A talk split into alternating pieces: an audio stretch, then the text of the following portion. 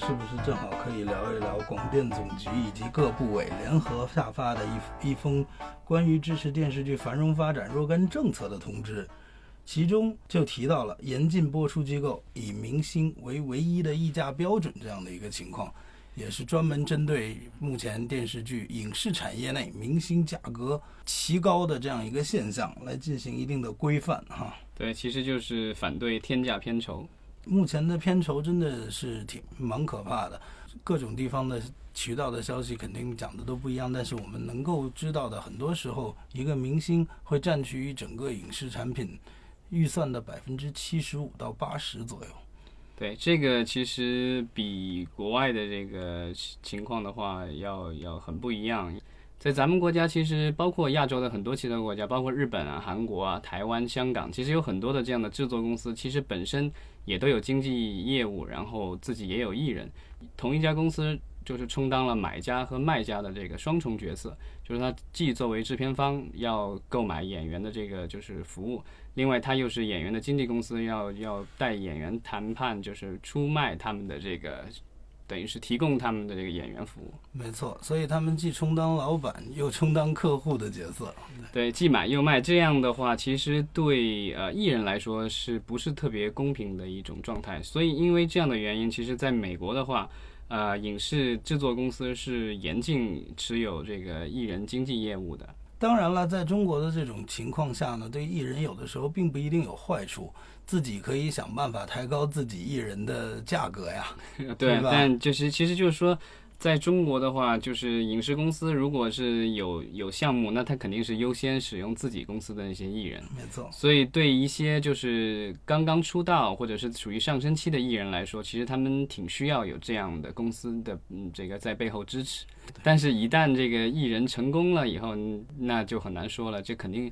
就因为涉及到的钱实在太多了，所以各种矛盾可能也就由之产生了。对，比如说国内的一些明星，就是电视剧的话，他片酬，比如说他要一亿的片酬，整部电视剧的这个制作成本可能就一亿多。那它这个就是占的比例相当大了，但是其实好莱坞的这个，其实说你说一亿多的这个片酬的话，在好莱坞其实其实比较常见的。好莱坞有很多明星能够拿到一千多万、两千万美元的片酬，是，呃，不管是。但是我们也不能，但是它的整体的这个预算更高，所以它占的比例其实没有那么高。比如好莱坞现在的很多电影，就是呃预算一亿多、两亿美元，其实是很正常的。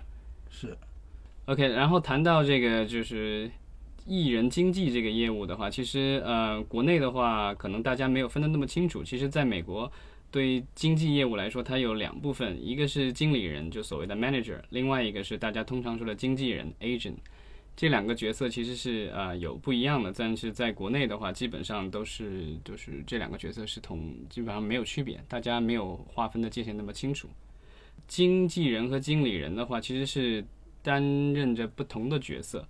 呃，而且在美国的话是有相应的这个法律法规来规范他们的这个行为操守的。呃，对于经纪人来说啊，他是负责这个帮这个艺人接业务，就是说他的他的客户可能是导演，可能是编剧，啊，可能是演员。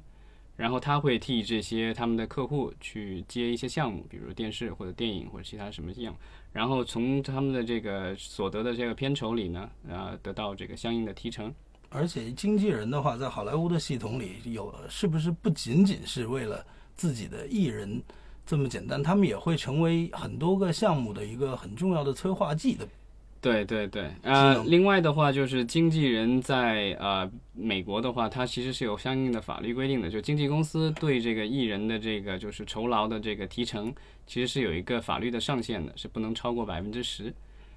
OK，对，所以这个其实这个比例的话，如果是能够在国内广泛推行的话，也许目前来说，就是一些大牌艺人与经纪公司之间的矛盾可能就不会那么严重了。嗯，因为我们知道，就是国内的有一些经纪公司。对一些新人来说，给出的这个条件是相当的苛刻的，甚至有一些就是，比如说，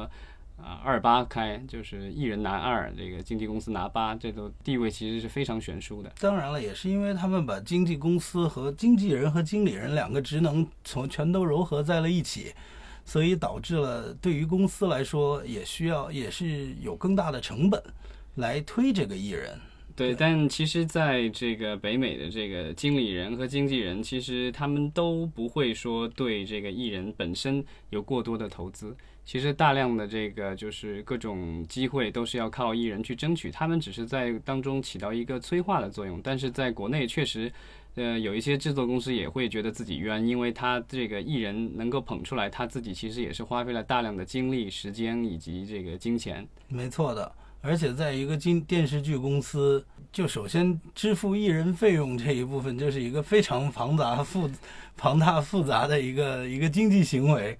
这些责任也都被这个艺人经纪公司所承担了。这样的风险和经成本，在国美国的系统里也是不存在的。对，然后在北美的话，其实呃，经理人的话，他的这个就是对艺人酬劳的这个提成的话，其实是呃没有一个法律的这个上限，呃，但通常来说是百分之十五。通通常来说是百分之十五。那经理人要负责哪一部分呢？呃，经理人其实他会跟艺人的关系会比经纪人要更密切一些，他可能还会照顾到他的私人生活。嗯，而且就是其实经理人通常会跟艺人保持特别长久的这个合作关系。我印象当中，好像那个娜塔莉波特曼，因为她是童星出生的嘛，她其实是当年被一个经理人给发现了，然后那个经理人就是几十年来都是跟他合作。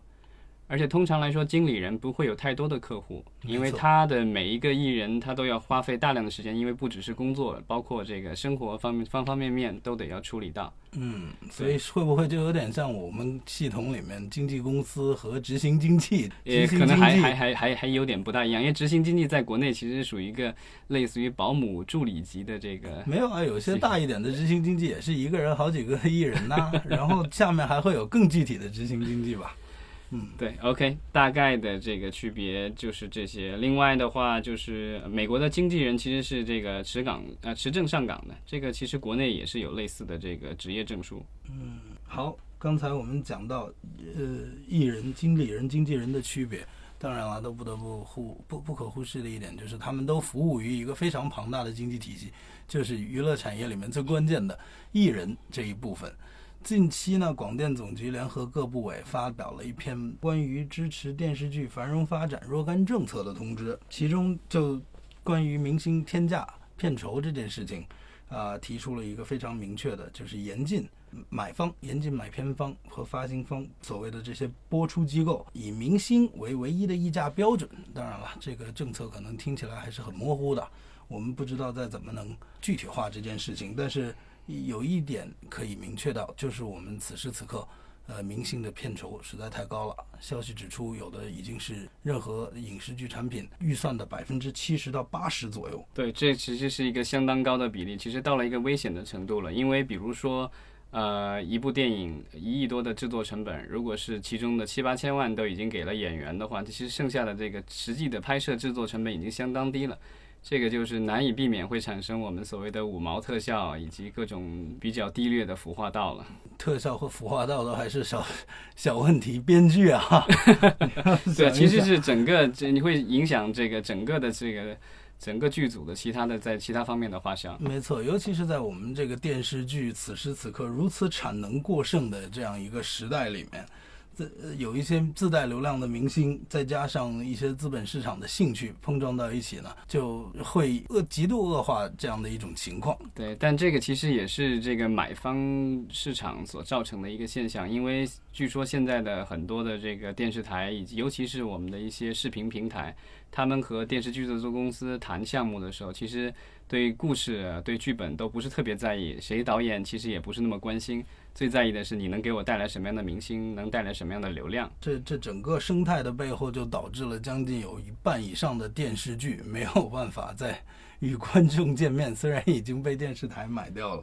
然后他们可能就会找别的想想方设法在其他平台，包括网络线上来与大与观众见面。导我相信这个东西是会波及到网剧市场的。所以在同一个这个声明里还提到了，就是说我们将来这个。电视剧和网剧都必须要有许拿到许可证以后才可以上网播放。没错，也我想这一条也就直接针对了这种，如果你是一开始以电视剧的模式进行的这个进入市场，最终你肯定还是要以电视剧模式与观众见面。你没有办法。你想中间如果跳到网剧那边，也是会很不容易了。对，因为之前其实国内的这个电视剧和网剧是采用了两套不同的这个就是审查办法。最初的时候，这个网剧是完全不审查也不备案。后来慢慢的，后来的规定的是说必须要备案，但是呃审查的话是由这个这个我们的网站的视频网站的相关的具有资质的这个人员自审，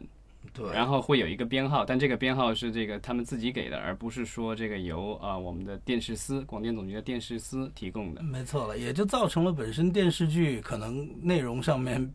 和网剧那那的内容上面有很大的尺度上尺度上肯定是有差别的，这也是为什么有一些这个就是我记得去年有一些电视剧的导演就开始抱怨说这个没法干了，就是这个电他们拍的这些电视剧没有办法跟网剧竞争，因为这个在题材和尺度上与对方就是有有太大的差距。那现在的这个这些相关的规定的话，估计是要把这些差距都是全部都要消除掉。肯定是要消除掉的。其实网剧市场在过去的几年里面也是极度的膨胀。我们现在加上往年的库存吧，我国网剧行业的整体规模已经突破了五千集，然后网剧用户付费收入大概只有三十亿左右，它本身也是一个